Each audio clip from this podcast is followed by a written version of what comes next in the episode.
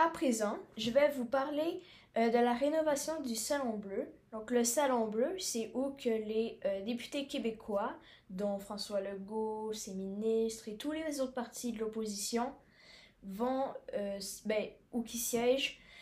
Et ça ici, ça va être rénové. Les sièges de la Chambre seront disposés en forme de fer à cheval, donc c'est un peu comme en U, on peut dire. Les rénovations commenceront en automne 2024. Donc ça, ça montre comment c'est vraiment bientôt. Euh, c'est dans un peu plus qu'un an. Donc j'ai vraiment hâte de voir à quoi ça va ressembler. Les députés aussi ont choisi parmi les trois options possibles dont les sièges seraient installés. Il y avait trois, il y avait trois propositions. Il y avait le fer à cheval, le hémicycle et l'ellipse. Les trois ont des aspects qui favorisent un peu la manière dont ils sont euh, placer les sièges et de la manière dont euh, on parle. Donc, c'est comme il faut bien entendre, il faut qu'il y ait quand même de l'écho pour que, ça, pour que ce soit facile euh, à entendre. Donc, les gens finalement ont choisi de prendre l'option du fer à cheval. Le but des rénovations était de conserver le patrimoine datant de 1886, quand même, hein? Ils ajouteront aussi quatre sièges aux 125 députés actuels donc aux 125 sièges actuels, donc il va en avoir 4 de plus. Donc le nombre de sièges va s'élever à 129. Évidemment, dans, ce, dans ces 4 sièges-là, on compte pas celui du président de l'Assemblée, euh, qui est genre voté par tous les députés. Donc euh, lui, son siège, il est réservé, mais il compte pas dans les 125 sièges. Euh, la durée des rénovations et le budget alloué sont inconnus on sait vraiment pas euh, ça va durer combien de temps. On n'a eu aucune information sauf qu'il y avait trois options et qu'ils ont choisi l'option de faire à cheval.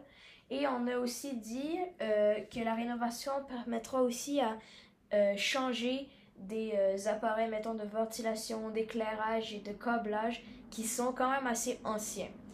On va aussi garnir cet endroit de meubles nobles afin de garder un aspect quand même assez patrimonial euh, de, du salon bleu qui a quand même euh, des dizaines et des dizaines d'années. Est-ce qu'ils réussiront à rénover sans dénaturer l'aspect de l'ancien euh, salon bleu? On va le voir. Évidemment, on sait pas, on n'a pas eu tant de plans, mais je pense que ils, vont avoir bien réfléchi afin de conserver le patrimoine qui est quand même assez impressionnant. En ce moment, je vais vous parler de la fin de session parlementaire euh, euh, de l'Assemblée nationale, donc de tous les députés qui ont débattu, débattu pendant euh, de longues périodes. Et là, c'est là que ça va se finir pour des vacances d'été et ça va reprendre dans quelques mois. Donc, lors de la dernière rencontre parlementaire de la session, les partis ont fortement critiqué le gouvernement Legault parce qu'évidemment, ils voulaient dire leur, leur dernière chose pour critiquer le gouvernement et pour essayer de convaincre pour une dernière fois les gens qui les écoutaient. Chaque parti a évidemment fait leur bilan de la session et ont montré comment ils ont été efficaces, les actions qu'ils ont posées et ont chacun montré ou partagé un objectif qu'ils avaient en tête pour euh, la prochaine session parlementaire. Cet objectif-là pouvait aller être à long ou à court terme. Et plusieurs ont demandé à M. Legault s'il pensait bientôt prendre sa retraite parce qu'il commence bientôt à être âgé avant de devenir Premier ministre. Donc là, ici, c'est son deuxième mandat. Il, était député, donc ça fait quand même assez longtemps. Comme on sait, au Canada et au Québec, il n'y a pas de limite de mandat qu'un Premier ministre peut occuper. Donc, euh, sa réponse, a été euh, non. Il, il, il veut que les gens s'attendent à le voir pendant encore longtemp. Il, il, est pas prêt à prendre sa retraite, puis euh, je pense qu'il aime beaucoup son rôle de premier ministre, puis je pense qu'il fait un bon travail. En faisant un bilan de, euh, de ce début de deuxième mandat, M. Legault affirme que l'annulation du troisième lien est finie derrière lui.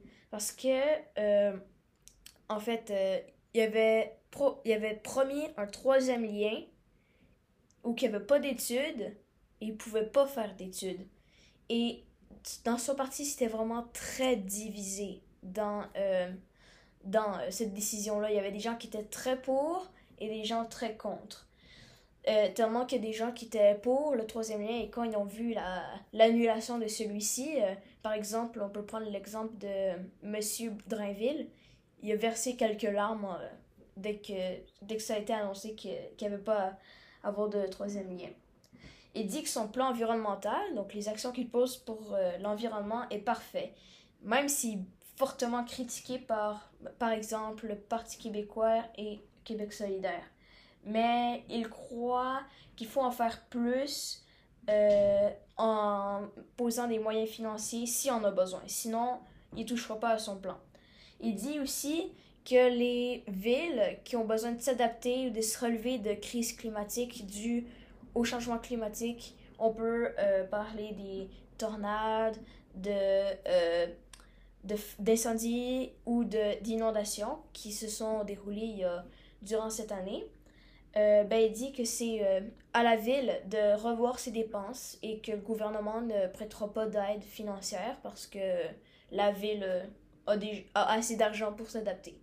Certains sont contre ça parce que ça montre comment le gouvernement pourrait pas les aider comme s'il les laissait tout seuls dans leur déplorable, situation, mais on va voir. Il a quand même aidé en posant certaines actions pour les feux de forêt, mais pas des moyens financiers, j'imagine. Il prévoit aussi euh, des, des, de nombreuses grèves de syndicats parce qu'il croit que certains vont renouveler leur, euh, leur droit de grève. Et maintenant, on va aller du côté du Parti libéral. On se rappelle que le Parti libéral a vécu les pires résultats d'élection de son histoire. Avant euh, la création du Parti euh, québécois, dans les années 1970, le Parti libéral gagnait tout le temps les élections. C'était un parti très, euh, très aimé du public jusqu'à temps qu'il y ait un changement. Euh, on a des figures impressionnantes dans l'histoire du Parti libéral, dont Robert Bourassa et Jean Lesage. Mais euh, là, leur but, ça va être de reconvaincre les Québécois de voter pour ce parti fédéraliste. Leur base de vote est vraiment axée sur les anglophones et les allophones. Donc, ils veulent essayer de rapprocher des euh, Québécois francophones qui sont, qui parlent français. Et euh, en plus, ils n'ont pas encore de chef de parti. C'est un chef de parti par intérim, euh, Marc. Euh, et ils vont, il y a plusieurs qui veulent se présenter pour devenir chef du Parti libéral du Québec, mais il va, ils vont essayer de trouver un chef qui va remplacer Dominique Anglade qui a, qui a, quitté son poste. Québec solidaire, lui, dit que François Legault gère bien les feux de, les feux de forêt, mais qu'il pourrait en faire plus. Il dit aussi qu'il devrait bonifier son plan environnemental et que c'est vraiment lui qui a aidé à faire évoluer la vision de François Legault en termes de, de l'environnement et tout ça. On se rappelle, en parlant de la hausse des salaires euh, des députés, Québec solidaire, c'était vraiment celui qui était contre. Il disait qu'elle allait vraiment remettre tout son argent à des organismes communautaires. Je vois, j'ai l'impression que Québec solidaire, il joue comme si il joue son rôle d'opposition officielle quasiment. Il va toujours provoquer le gouvernement parce que il y a des plans euh, en là je vous parle des enjeux importants de la vie, mettons en, emploi, en famille, en immigration et en environnement, ils ont vraiment des bons euh, plans qui peuvent aller à l'encontre de celui du gouvernement Legault. Donc je trouve que c'est vraiment une une belle opposition. Le Parti québécois, lui, euh, lui, il parle souvent de son budget de l'an 1 quand le Québec il deviendra souverain. Ils ont vécu eux aussi leur pire année en tant que. En, pendant les élections. Ils ont, eu ils ont seulement trois députés, ce qui est vraiment, vraiment, vraiment pas du tout beaucoup. Et ils ont besoin d'un soutien de la population.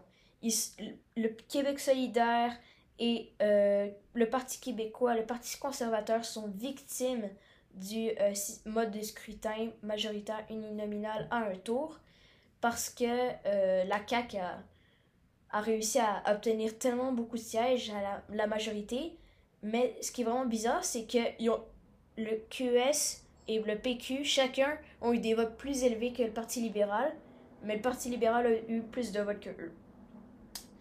Et euh, finalement, le Parti québécois va bientôt remettre son euh, budget qui sera vérifiés par des experts et par leurs euh, plans. Et euh, je pense que tout le monde a des bons objectifs pour revenir en force à la prochaine session parlementaire. Et je pense que le Parti québécois, surtout, et le Parti libéral vont essayer et vraiment mettre beaucoup d'actions en concret pour se relever de leur, des, des dernières élections. Présentement, je vais vous parler de Donald Trump qui est visé par 37 chefs d'accusation et qui a plaidé non coupable devant euh, le tribunal à Miami aujourd'hui. Donc euh, aujourd'hui, on est le 13 juin, donc au moment où je vous parle, c'est tout récent. Donc Donald Trump a été inculpé à propos de plusieurs probables crimes commis. Entre autres, il a gardé en possession des documents classifiés et ne les a pas remis. Euh, et il a payé euh, une actrice de film afin de lier une présumée euh, liaison. Il a aussi émis beaucoup de pression afin que les résultats des élections de 2020 changent. Et il y a aussi une enquête sur le rôle de Donald Trump dans l'attaque du Capitole du 6 janvier 2021, où il y avait eu cet assaut majeur de ses partisans.